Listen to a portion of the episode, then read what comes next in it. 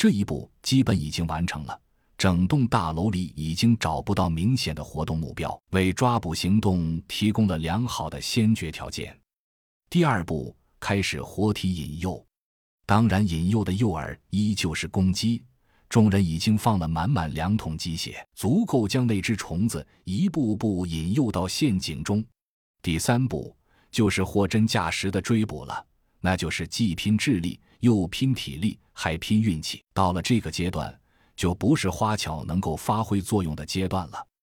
诱敌开始了，哈巴和二十二分别带一队，沿着倾斜楼身内的两侧楼梯逐步向上摸去。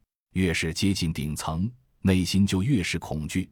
洛奇则带队沿防火梯向上攀登，随时准备给予两侧支援。耳机里不断传来甄笑样的提示，尽管已经开到了耳语状态。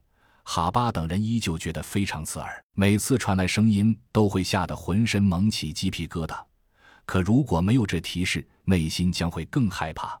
一行两队人就在这样的纠结中渐行渐高，逐渐接近了顶层。甄孝阳的声音再次传来：“目标在楼顶，迅速行动，你们有一分钟。”耳机里传出洛奇的回答声：“明白，迅速行动。”哈巴和二十二把牙一咬。带队上了顶楼，果然如甄孝阳所说，那长虫不在楼内，肯定正在楼顶上大快朵颐呢。二人一挥手，两组几乎同时沿着楼道开始撒鸡血，画下一道长长的痕迹，一直向下延伸着。众人边撒边退，一直退到预设的陷阱旁，刚好用完了准备的鸡血。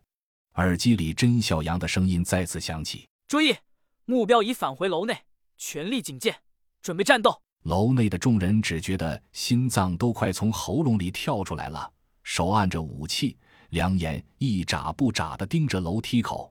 一部分人带上了热成像透视仪，真肖阳发现，这怪物不同于它是有体温的，所以热成像仪器可以发挥最大效果。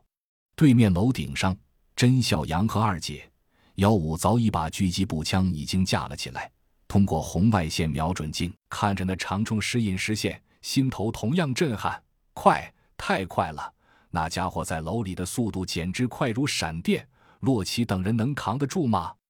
不到一分钟，那长虫已经窜下了三层楼，来到了洛奇等人的头顶上。大战一触即发。突然，甄小阳发现了一个异状，瞬间惊得汗如雨下。